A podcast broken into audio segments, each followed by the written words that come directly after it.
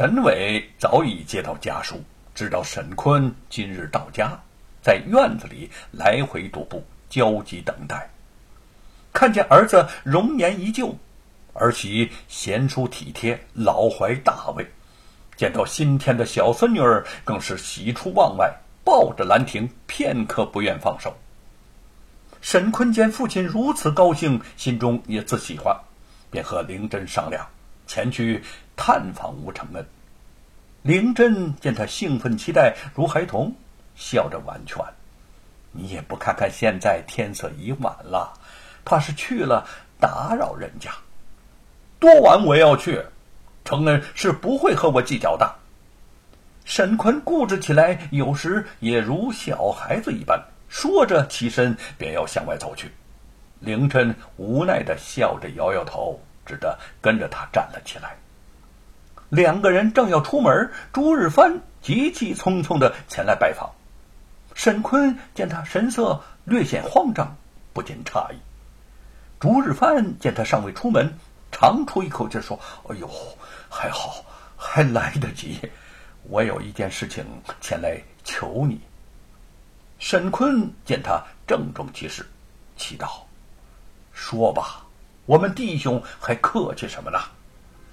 朱日帆尴尬的笑了笑，说：“拜托你呀，千万不要把我考中进士是托了你的门路那件事告诉程恩兄。”否则，他一定会骂死我的，还要把我给写进书里。他日前刚刚得中进士，给吴承恩报了喜，却没敢挑明这一层关系。沈坤闻言一愣，然后不禁大笑：“好，好，好，好，好，我替你保密。其实啊，就算告诉承恩也无所谓，我并非是徇私舞弊。”你若不也是个才子，我说什么也不会为你说话的。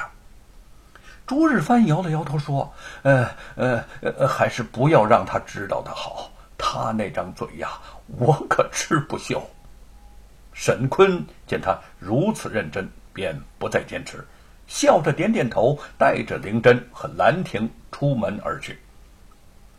得知沈坤来访，吴承恩惊喜交加。鼻中酸楚，不及答话，先将他紧紧的抱住，招呼叶云和玉凤将灵珍母女带到客厅里头好好招待，自己却和沈坤留在庭院中畅谈。两个人多年未见，都觉得有一肚子的话要好好说说。